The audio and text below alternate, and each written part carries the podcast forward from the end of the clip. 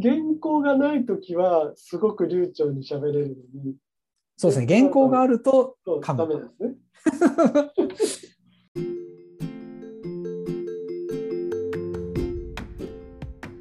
縦横愛媛の縦横ラジオ。この放送は愛媛のコミュニティ縦横愛媛のラジオプロジェクトでコミュニティメンバーからいただいたお便りや気になること、ゲストをお迎えしての雑談コーナーなどをお届けするポッドキャスト番組です。えー、パーソナリティの長田です。iMovic というウェブサイト制作やシステム開発の会社でディレクターをやっております。えっ、ー、と、久しぶりにめっちゃ噛みました。めちゃくちゃ噛んだ。いや、もうこのまま放送しますよ、僕は。はい、OK です。はい、今日はあのですね、えー、いきなりゲスト会ということで、ちょっと今、リレー形式で、えー、前回ゲストで、えー、と出ていただいた田村さんからのゲストっていうのも、えー、とあるんですけども、ちょっと今日、えー、と差し込みでですね、えー、ある方に来ていただきました。えー、デジタルハリウッドスタジオ松山の、えー、コミュニティデザイナーで三村和也さんに、えー、来ていただきました。三村さん、こんばんは。こんばんは。よろしくお願いします。よろしくお願いします。すいません、もう紹介のところまで噛んでると、めちゃくちゃですね、これ。大丈夫です。僕もよく噛むので大丈夫ですが、だいぶ噛み噛みですね。いや、どうしたんでしょうね。ちょっと疲れてるのかもしれないですけど。まあ、あの三村さん、あのデジタルハリウッドスタジオ松山って、はい、まだあれですよね。松山にデジタルハリウッドってないないですけども、えっと、でしかもこうコミュニティデザイナーという肩書きなんですけど、はい、何何する人なんですか？これあの、まあ、まずデジタルハリウッドが何かっていうことと、うんうん、まあ、コミュニティデザイナーとちょっと簡単にどちらも伝えると、はい、まずデジタルハリウッドっていうのが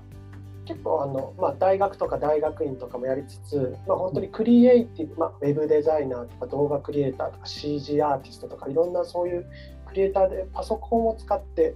こうデジタルの技術を使って何か表現するそういう、まあ、アーティストクリエイターとかを育成する、まあ、教育機関ですっていうのがまずこれデジタルハリウッドの、まあ、簡単なざっくりした説明。はいはい、でこれをまあ、今全国に今30何拠点あるんですけれども松山の方でも、はい、今年の4月にプレオープンで5月生が第1期生でっていう形で、まあ、特に社会人を対象とした、専門学校というよりは社会人の方とか大学のダブルスクールとかも本当に働きながら勉強しながらでもこうクリエイターデザイナーになれますよっていうものをこう育成する、まあ、教育機関、まあ、塾私塾のようなもの。が、これがデジタルハリウッドで。で僕がこうコミュニティデザイナーという、まあ、本来ねまあ、肩書きで言うとマネージャーなんですけど僕はあんまマネージャーという言葉好きじゃないのでコミュニティを作っていく、まあ、デザイナーというふうにあの基本的に伝えてるのが、まあ、そういう学ぶ人たちのための場作り、うん、僕自身がこう何かこうホームページの作り方を教えるとか映像の作り方を教えるではなくて学ぶ人も教える人もそしてその地域も巻き込んで、うん、そうもう本当にクリエイティブの力で人づくりをして街づくりをしていくっていうようなそういう場を盛り上げていく、うん、そんなところを作っていくっていうところでのコミュニティデザイナーという形で活動してます。なるほど。なんかけ結構変わってるなって思うのが、はい、あのそのまあ学ぶ場所としてこうそこで勉強しましょうで終わりっていう話じゃなくて、はい、なんかそのち地域巻き込んでみたいな話がなんかありましたけど、はい、なんかその学校地域巻き込んでっていうのってどうどういうことなんですかね？ああのまあ、いわゆる我々がこう育てていこうとしているデザイナークリエイターっていう人、まあ、分かりやすくとホームページ作るとか映像を作る、うん、でもそれって別にアートではなくてやっぱりうちのお店を紹介するサイトを作りたいとか動画を作りたいっていう風なお客様がいてその方のまあそのお店だったりそういったものを良さをこう引き出して発信をしていくっていうことを、はい、まあ、やっていくときに、うん、ただ単純になんか架空のカフェのこんなカフェだったらいいなっていうサイト。うん、ありましたね。で、うん、ね。こんなサイト私作れますって出されたもんを、はい、それで私はだからデデザイナーなんで働かせてくださいって言われても、その人お仕事触れんじゃないですか。うん、うん、じゃなくてじゃあやっぱりそれは実績実案件にやっぱり取り組んで本当にお客さんのこう課題を解決できる人を育てたいと思った時に、うんうん、周りにそういうものを作りたいと思っている人っていうのは、まあ、本当に5万とで長田さんも、ね、今の仕事でやっぱりそういう人たちが、ね、いっぱいいるっていうのは、まあ、いるわけででかつ彼らはもう本当になんていうんですかねもうとにかく実績作りのためにとにかくもうとことん本気で作ろうとしている、うん、そういう人たちがあの予算とかそもそもデザインにどれだけ価値があるかわからんから予算とかそんなかけられないんだけど、うん、でもホームページとか作りたいなとか SNS で発信してみたいなとか、ちょっと広告バナー広告出してみたいなとか、はい、映像映像作ってみたいなとかっていう人に対して人とか、まあお店とか、まあ、場合によっては自治体も含めてなんですけど、そういう人たちの、まあ、ニーズに対してうちだったらちゃんと一生懸命作る人がいてちゃんとそれを教えるサポートする人がいてクオリティも担保しながら実績を作ってって皆さんの課題を解決しますよっていうのがみんなにとってプラスになる。はいはいはいはい。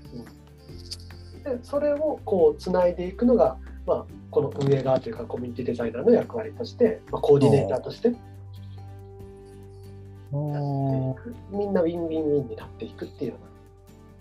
確かにそのあの僕専門学校卒なんですよ。はい、でまあとはいえ私専門学校行ってた時ってウェブの制作の仕事っていうのはまあ言ったらこう市場として始まったばっかりすぎてあの学校の時のカリキュラムにはほとんどそのウェブ制作の授業っていうのはなかったんですね。でまああのなので架空のカフェどころかっていう話ではあったんですけど、はい、あのまあ、最近とかでもいろいろスクールとかいろんなところで学んでじゃああのじゃあウェブサイトを作りましょうって言っても自分の作品を載せる場所にはならないので自分がなんか例えばアーティストだったらなんか自分の作品載せるとかってできるかもしれないですけど、そうじゃなかったら載せる題材って何すんのってなったらそのさっき言ってた架空架空のカフェみたいなのが 出てくるっていうふうになるんですけどでもそれって全然こうどういう場所のどういう商品を提供するどういうコンセプトのお店でどういう人に来てほしくて何を伝えたいのみたいなところが全然ないので、はい、すげえぼやっとしたなんかものにしかやっぱなんなくて多分作ってる方もいまいちよく分からずに、ただただ作ってるみたいな感じになっちゃうと思うんですよね。はい、そうです。で確かにその教育なんかその学習方法ってあの、まあ、技術的にはなんか学べるのかもしれないんですけど、はい、でもウェブウェブを作ったりとか、まあ、仕事はどれもそうだと思うんですけど、はい、結局一番重要なのってこう誰に何を伝えるのとかやっぱ目的がないと、はい、あのいけなくてそこの目的をどう設定するのっていうところですげえやっぱ大事、はい、だからそそこをなんかちゃんと学ぶ機会っていうのがないといけないと思うんですよね。でそれをあのまあ、コーディネートするっていう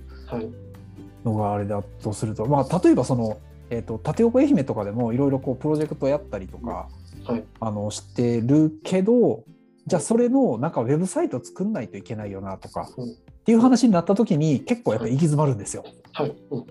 誰が作るのみたいな、はい、どうやってえこれ予算ないけどみたいな、はい。うん、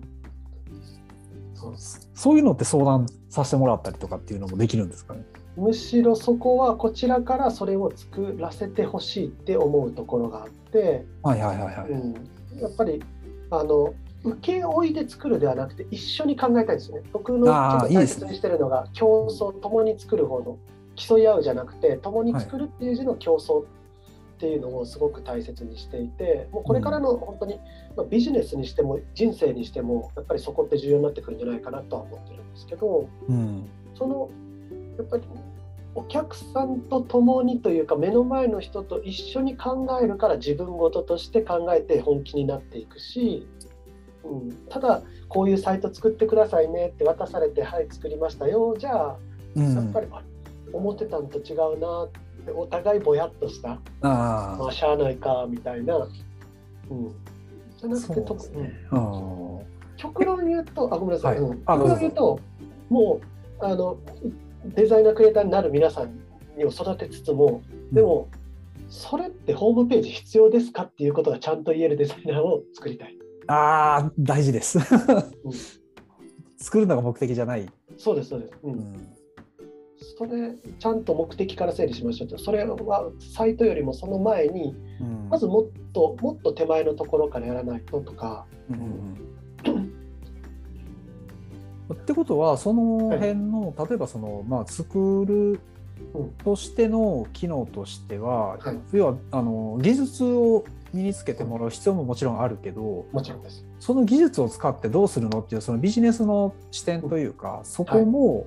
あの一緒に、えーと、なんかやっていくみたいなとこなんですかね？そこそうですそうです。結局これはデジタルハリウッドの理念として、はい、自分らしく働く、まあ、自分らしく生きる働くっていうふうなところでいう、うんうん、あくまでも技術は手段、うんうん、自分らしい生き方働き方をするための、うん、技術なので。そうですね。はいはい、はい、そういう働き方ができる生き方ができる人間人間を育てていきたいっていう。いや僕がそのウェブとかそのそういう制作の仕事をやろうやりたいっていうふうに思った2000年頃の自分はあのただただかっこいいものを作りたいとか、うん、そんなレベルなんですよね。なんか面白いものを作りたいとか。なんかそういう感じだったんですけど ある時だんだんこれ意味あるのみたいなのをやっぱ考え出して、まあ徐々にこう考え方変えていくような感じではあったんですけどそうですね。そのあの一回その社会人のその学びの場っていうところも結構、はい、まあ、社会人だったりその、えー、と大学行って行きながらのダブルスクールとか、はい、いうふうなところで、えっ、ー、となんかなんですかねその高校卒業してから来るとかっていうの別にダメなわけじゃないんですけど、ただなんか一回社会に出てからやっぱり気づくことっていうのはすごい多いと思うんですよね。はい、はいそうですね。なんかその辺のな、しかも、あの、じ言ったらこう、社会人出てからもう一回行くとかっていう話になると、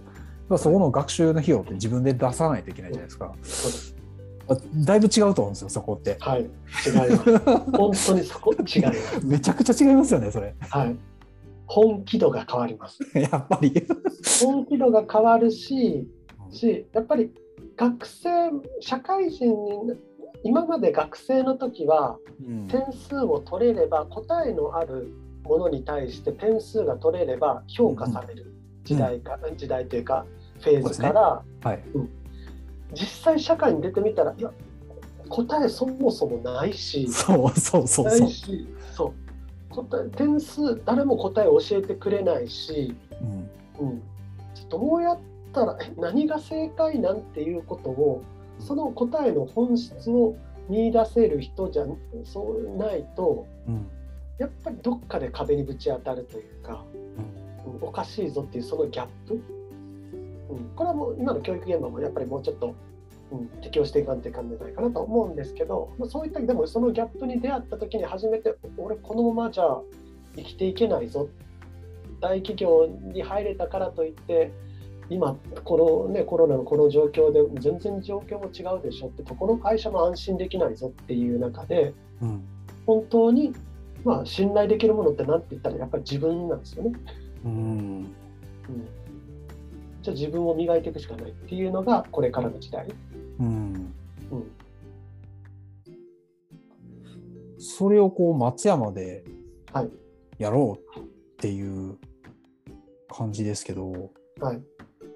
でも三村さんご自身あれですよねえっと縦横のプロフィール読ませていただいたんですけど、はい、あの松山出身なんですよね。松山出身です。はい。で大学で東京出られて東京出てはい。で、まあ、こっちに戻られる前にその、はい、今のそういうそのお仕事をされてると思うんですけど、はい、なんかこう松山に戻ってきてこれをやろうっていうふうに思う思うというか、はい、そう思われたきっかけというかなんかそうそう松山で俺やんなきゃいけないっていうかなんかそういう感じになったと思うんですけどはい、なんかそれどういう経緯なんですかそれって？そこで言うと2段階あまあやっぱりその東京に出たことによって松山の良さを感じたっていうのがまず一つあって、でその後にちょっと大学時代に休学して僕タイに1年バンコクに1年行ってたんですけど、はいはい、そこに行って日本の良さっていうものを知ったっていうのがあって、うん、でまあ、日本って面白いなって地元って面白いなっていう、まあ、外に出れば出るほど地元に対する、まあ、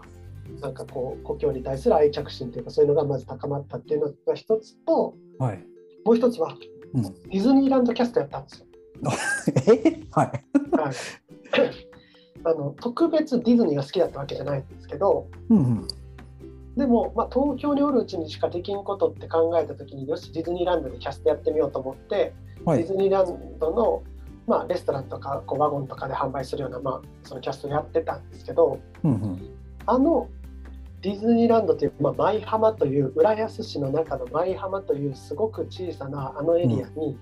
リピート率95%以上で何度もリピートする人たちがお金を落としていて、うん、満足した楽しかったまた来たいねっていうふうに友達連れまた違う友達と一緒にやってくるような、うん、で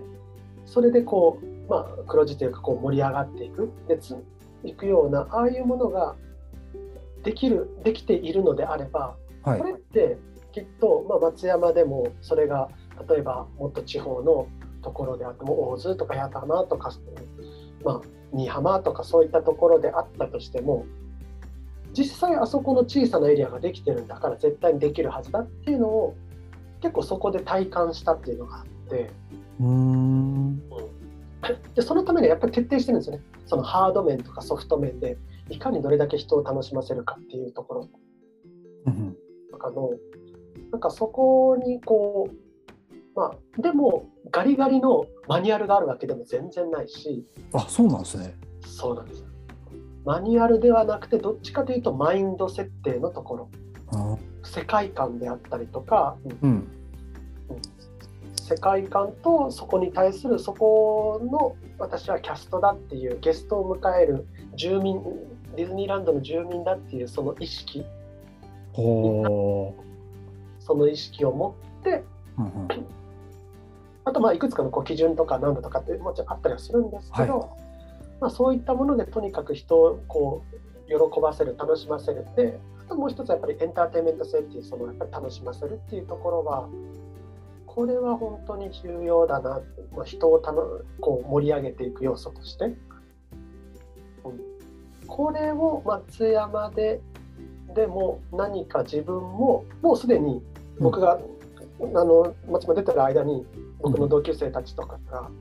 すごく面白い。もうそのちょうど僕ってあの40になる世代なんですけど、はい。うん、で縦横のメンバーでもそうじゃないメンバーでももう松山で本当により良くしようと動いてるメンバーがいてあ楽しそうだな一緒に何かできたらいいなっていうのはずっと思っていて、うんうんうん、でもなんか僕がじゃあ今までの同じことをやるのではなくて今足りないもので何かできることはないかなって思った時に、はい、うん、やっぱりまだまだこうクリエイターデザイナーという人たちを育成していくそういう課題解決ができる人材を育成する場所っていうのはまこないなって思ってたんですよね。なるほど、うん、そういう人活躍する人はいっぱいいてもそれを育てる場所。はいはい、確かに、うんうんうん、そう。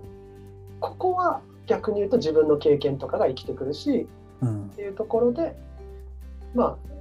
今、まあ、東京渋渋谷新宿とかでやってその後千葉という、まあ、ちょっと地方都市であって、うんうん、これはもう次絶対地元にも作りたいっていうふうなところで今回ちょうど20年東京出て20年経って戻ってきたっていう感じ。あ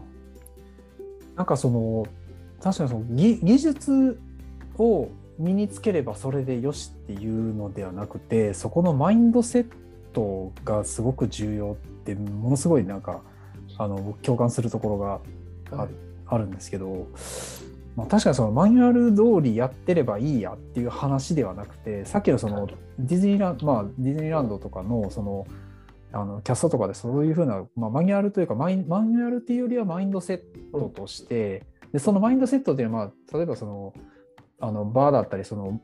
その世界での、えっと、考え方っていうのはあるけどそれをどう自分ごと化するかとか自分の中でどういうこうフィロソフィーを持つかみたいなところが、はい、やっぱ結構大事だとは思うんですよね。はい、そこの中では結局なんかこう技術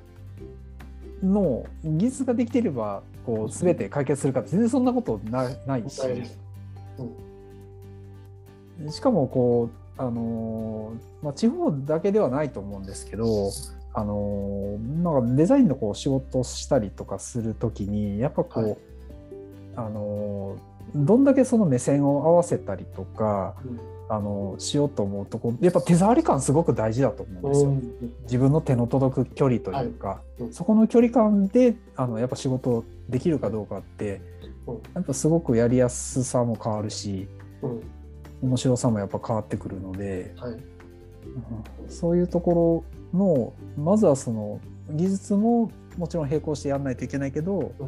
そういうマインドセットを育てていく。でしかもそういうふうなあの育てるためのその素養というか、はい、そもそもそういうモチベーションを持ってる人たちに、あのまあ、一緒にやっていくっていうとこですよね。はい、うん、いやなんか面白そうですね。いやもう僕もこのデジタルハリウッドで5年そのまあ、東京の時代から入れると5年いますけども、日々本当に面白い。学ぶ人も教える側も、うんうん、そこに関わる人たちも面白いのでそこにいることで自分もどんどん成長してきたなって思うし何でもできるな本当に何でもできる人たちがいるので、うん、うん、それこそあのもう今ディズニーディズニーアニメーションであのアメリ ka で映像あのディズニーの映画作ってる人とかもいれば 本当にそういるんですよ。そういう人もいれば、まあなんですかねももっともっと本当に先輩でいうといろんな業界で、うん、やっぱデジタル業界のもう老舗ではあるのでもうどこ行っても卒業生っているような状況なので、うん、本当に面白い人たちがこういる中で。うんでこっちもまあ本気でやろうと、まあ、学ぶ人たちも本気なんでこっちも本気でやるしかないのでもうなんかプライベートもなんか仕事もよくわかんないような状況になってますけど。そうですね。なんか何でしたっけ？ライフワークバランスじゃなはい、ライフライフワーク。書きました書きました、うん。ね、ライフとワークじゃないです。ライフとワークでもう溶け込んでるやつですよね。そうです、うん、もうライフでもあるしワークでもあるし趣味ホビーでもあるしスタディでもあるっていうのがもう全部混ざり合っていることが、うん今目の前で自分の中でできているしそれをそれをやっぱりただの趣味にとどめない。ただの趣味ではなくてその自己満足じゃなくて誰かのためになる、うん、その誰かのためになることが仕事になるしそれがやっぱり人づくり街づくりっていうところにもつながっていったりとか地域が盛り上がっていくっていう。うんそうですよね。なんかこうデザイン作ったりとかした時にやっぱ何が一番楽しいかってそのもちろんこう自分の中で満足できるこう見た目とかそうそういうふうなところの、まあ、デザインだったらそういうふうな見た目みたいなところはもちろんあるかもしれないですけどでも結局それが何の役に立ってどういうこうなんか影響あってみんながどんだけ喜んだみたいなところがなかったらやっぱなんか作ってて楽しくないし、うん、なんかこれって結局良かったんやろかみたいな なっちゃうんですよね。はい、そこのあの題材というかっていうとそうか。だからその題材探しがやっぱ一番なんかあれですよね。大変というか。うん、その題材探しにこうやっぱり地域その題材探しって何なのってなったらやっぱりいかにそのいわゆるその町に住んでいる人たちが抱えている悩み、うん。うん、悩みは必ずそれに対して課題解決っていうのをやっていく。そこに何かがこう生まれていくので、うん。うん、なんかそこをこう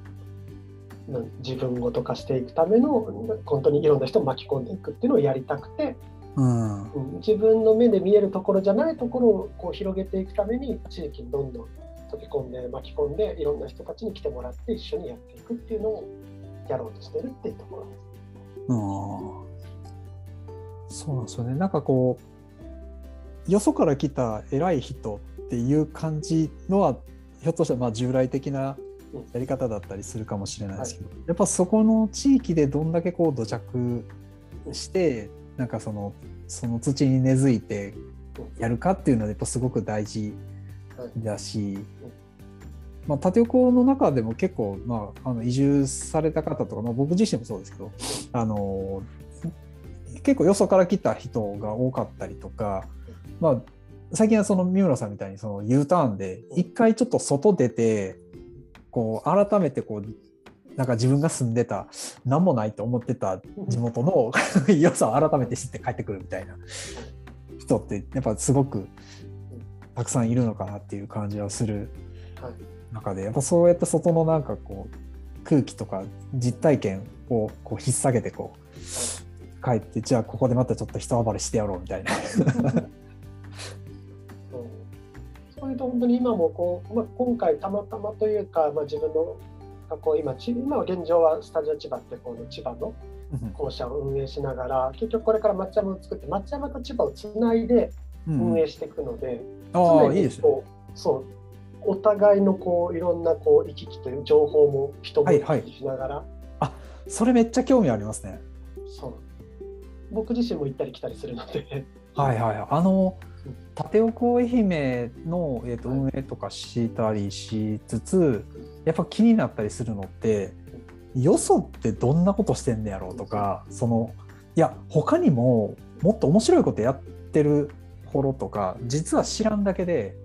あるんじゃないってやっぱり思ってるんですけどそういうところとやっぱもっとこうつながって、はい、あのその情報とかやり方とかあのをこうもっとこっちに還元するとかっていうことができたらもっと面白そうやなっていうのをちょっとうっすら思ってたんですけどじゃあそれどこを糸口にしようかみたいなところはあったんですよね。はい。僕は今回それができできる環境になったのでもうどんどん、うん、うん、お互いこうこうなんかこうなんですかねこう交流し合いながらお互い高めていくような、うん、うん、こともやっていきたいなというか、まあ、まあできるなと思っているので。そうですよね。千葉とかってどんなことされてたんですよ、なんかその地元というかその地域巻き込んで。あそこで言うと今千葉の千葉の地元のなんていうんですかね。あの、まあ、モノレール千葉って千葉都市モノレールってモノレール走ったりするんですけど、うんうんうん、そのモノレールの観光沿線観光サイトっていうのを受講生の皆さんで一緒に作ったりとか、あ,、うん、あとは結構千葉の自治体さん木更津木更津市のが、まあ、あのサイクリングをこう盛んにさせていきたいみたいなところで、はい、そのサイクリングでも紙サイク自転車の紙の地図って見れないんでデジタルでマップ作りたいなっていうのを、受講生と卒業生の人たち混じってそのデジタルマップ、はい、あのデジタルサイクリングマップっていうのを作ったりとか、うん、うん、あとはもう本当に地域の映像をちょっと撮って、うん、一緒に作ってみたりとかっていうのをまあいろいろと、はい、千葉もまた広いんですよね。そのそう。船橋東京よりともう本当に九十九里とかその外房って言われる、はい、とかあと南房総とかなんか、はいはい、全然エリアによって全然あの色が違うので、うん、面白いですよ。じゃあ結構エリア広いところでなんか活動される感じだったんですか、はい、そうですね。なんか行って1年1年ちょっとだったんですけど、うん、だんだんとこうエリアを広げて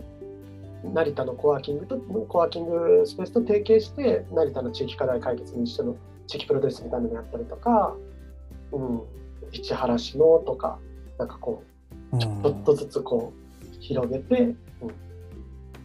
えー、なんかしかもそれのなんか例えばこうやろうとしているその地域課題とかそういうことを一緒にやりましょうって言っても、はい、なんかいきなりやってきたよそ者の人たちと、ちょっと言い方あれですけど、はい、あのなんかじゃあ手を取り合っていきなりこう一緒に走りましょうってなかなかならないというか、そんなにこうすぐにウェルカムっていうふうに招き入れてくれる人ってそこまでいるのかなっていう感じあってそこってどどういうハードルの超え方あるんですあ結構そこはなんだろうな。あの本当になんか完全にビジネスビジネスでノーセンキューみたいなところももうなきにしもあらずだったんですけど大抵はやっぱりなんだろう、うん、何か面白いことをしたいとかより良いことをしていきたい。でうちもとにかくいい意味で教育機関なのでこれはまあ我々はどんなに言ってもまあいくらなんていうんですかね、まあ、株式会社でちゃんと経営とかをしている公共施設ではないといえどやろうとしていることは教育なので、うん、まずはそう人を育てるっていいよねってそこに対するなんていうか警戒されそこにはそんなに警戒されない上に、うん、でなんで我々がそのお宅の変な話ただであなたのところのサイト作らせてくださいって言ったら普通はただでサイト作らせてただってなんだよって警戒するじゃないですか 怖いですね、うん、だけどいやそれはうちはそのそのただとお金という対価ではなくて経験というそれ以上のその後につながる対価が、うん、がもう誰よりももう喉からこう手が出るほど欲しいものが得られて確かに。それを教えるという人がちゃんとそこでバックアップするからそれちゃんとあなたが、あのいい加減なものじゃなくてちゃんとしたものを作れますよ、で大体それでやってみて納品したらめちゃめちゃ驚かれるんですよ。なんかもう数もクオリティも、うん、こんなものがいっぱい出てきてやばいですねって言って結局その自治体とかそのクライアントさんからちょっとこの人にお仕事お願いしたいんだけどっていっぱい降ってくるんですよ。そうだったらちゃんとうちの卒業生の皆さんにお仕事提供できるって、うん、うん、いいサイクルできるんですよ。ここがも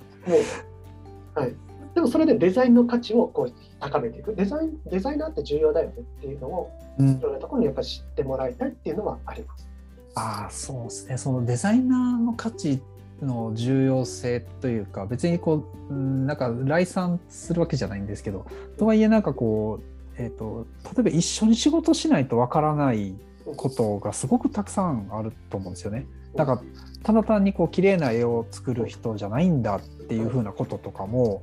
あのそうだしやっぱあなんかただ単に、えー、と例えば写真撮影とかするにしてもあのじゃあ来てもらって写真パシャパシャって撮ったら終わりでしょみたいな話じゃないんだなっていうのって、やっぱやってみないと分かんないんですよね。そこをなんかこうあのどうやってあの伝えていくのかってやっぱすごくこう市場というか世の中的にも結構大事だなとは思ってて。だからそういう活動というか、あのそれってなんかそのそこに学びに来てる人だけじゃなくて確かにまあそこに絡む地域の人たちにもそういうこう価値観というかそれって還元できる話なので、だそういう意味で考えると非常にあれですよね、あの広がりも意味もあって。うん、デザイナーをもっともっとこう市場に市場にこう認知させていってその価値というものも知ってもらうっていうのもぱり我々の使命としては持っているので、うん、そうすることでで卒業生とか、まあ、うちの人たちにはあの、まあ、今はこういう、まあ、スクールで学ぶ中で実践実践あるから、うん、別にお金ということではなくて経験というところだけどいざ仕事でやるってなったらそれはとにかく価値を下げないように、うん、うん、意識的に、うん、やりましょうねっていうふうなところで安売りすんな自分のスキルを安売りすんなよっていうところとかは。そうですね、はい。うんそこはね、うん、値切っちゃダメだよって。結局そこでなんか安売りしてしまうとあのじゃあその次また例えばその依頼する人が別の人に頼もうと思った時に、うん、なんかそのむちゃくちゃなことを言ってしまって、うん、そそこそういう評判を落としてしまうっていう。ことにも つながっちゃいますからね。はい、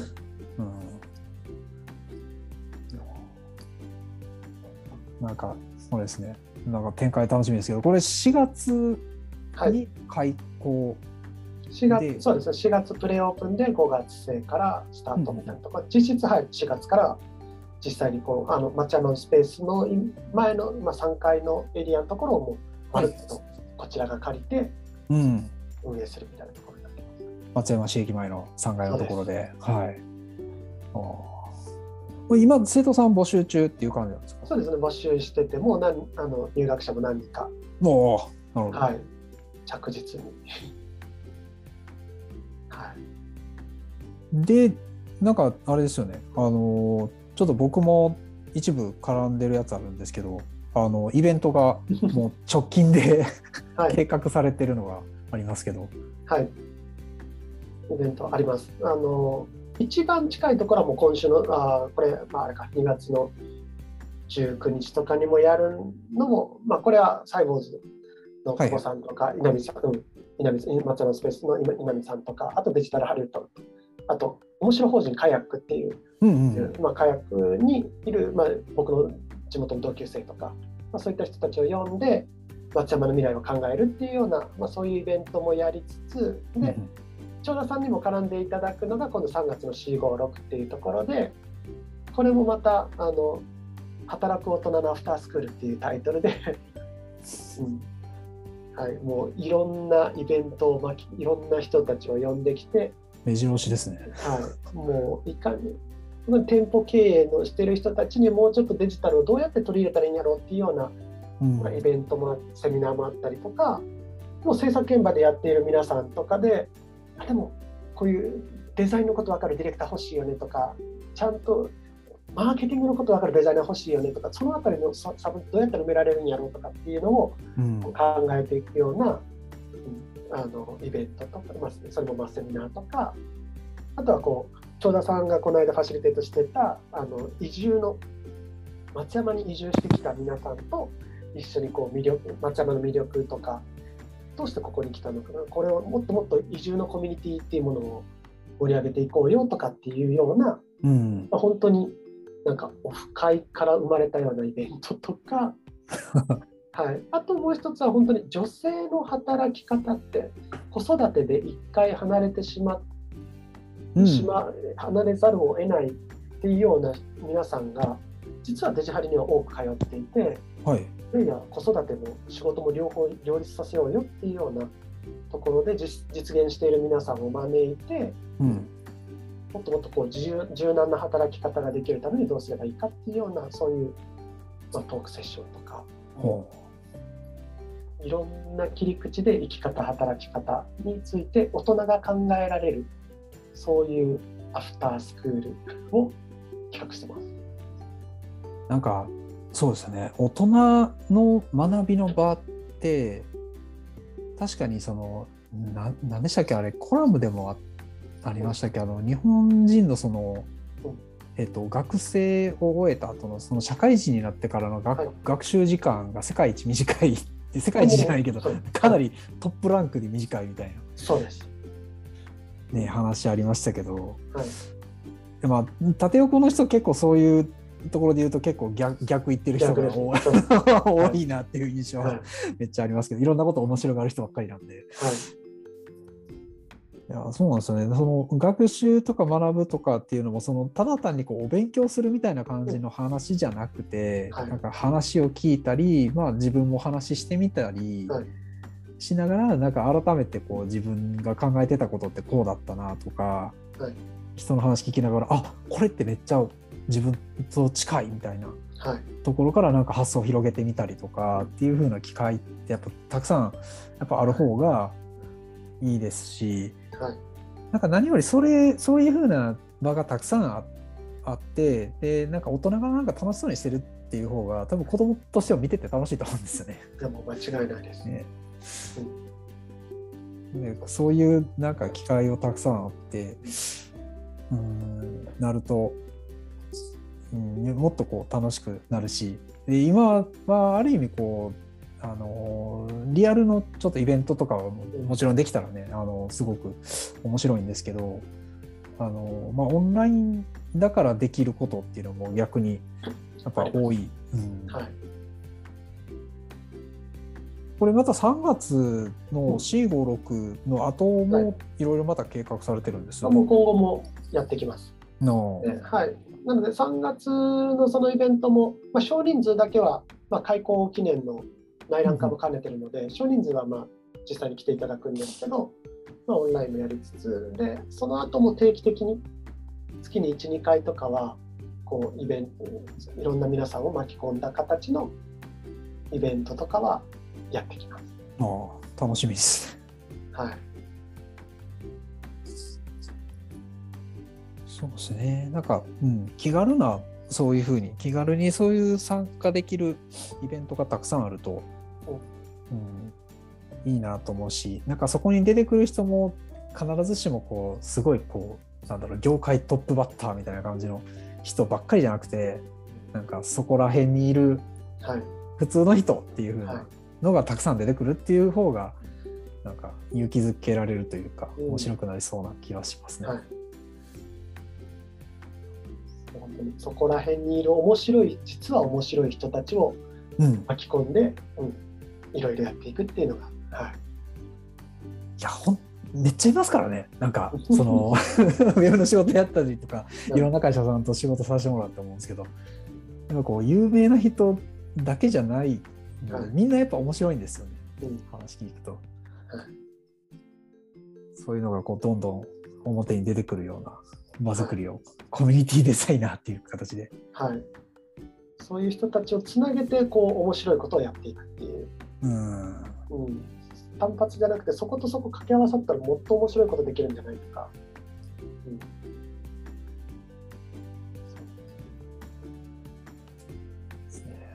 こうなんかすごい展開がこう予期しない展開が出てきそうな感じがして、はい、期待が膨らみますけど。あのこう1年後どんな感じのことができてるか全然想像もつかないですけど。いやそうですね、はい、いやほん本当なんかもっとこう大きな話がいろいろいろんなそれこそ本当自治体巻き込んでなんかできたら面白そうだなっていう気がしますね。はい、他なんかあの宣伝しとくことあったりしますか？いやもう宣伝というよりはむしろ興味を持ちょっとでも面白そうだなと思った人は、うんうん。まあね、縦横のあれでもいいですし Facebook とかでもいいですし、うん、あのぜひつながってお話したいなとかちょっとイベントとかに遊びに来てほしい、うん、どんなもんかなっていうのは見に来てほしいなとは思うので、うん、デジタルハリウッド松山とかって検索してもらってもいろんなことやってるのは見えますしあのツイッターとかインスタとかで,、でもデジタルハリウッド、まあ、千葉松山っていう共通のアカウントなんですけどそうするとなんかツイッターだと僕のつぶやきとかインスタは あのもう一人千葉で一緒に運営やってる子が、はい、僕はあの写真とか画像うまく作れないんで あのそれは女あの千葉の運営やってる女の子がすごく面白いものを発信してるんですけど、はい、はい、それを見てもらえるとなんかこうワクワク感みたいなものは伝わるかなと思うので、うんうんうん、ぜひちょっとその、うん、SNS とかをちらっと覗いてこっそりフォローとかしてもらえると嬉しいなって思います。わかりました。じゃあちょっとその辺もリンク貼っとくようにしますので。ありがとうございます。それが一番嬉しいです。はい。じゃあ今日はこんなところで。はい。かね。はい。はい、えー、縦横愛媛の、えー、縦横ラジオ、本日もそろそろお別れの時間になります。えーと、番組へのご意見、ごご感想やゲストへ出演の、えー、ご質問、えー、縦横愛媛のウェブサイトにアクセスしていただいて、えーと、またお便りフォームの方で、えー、いただければと思います。えー、本日もあの最後までお聞きいただきありがとうございました。えー、お相手は iMovie の長田と、えー、デジタルハリウッドスタジオ松山コミュニティデザイナーの三村和也さんでした。ありがとうございました。ありがとうございました。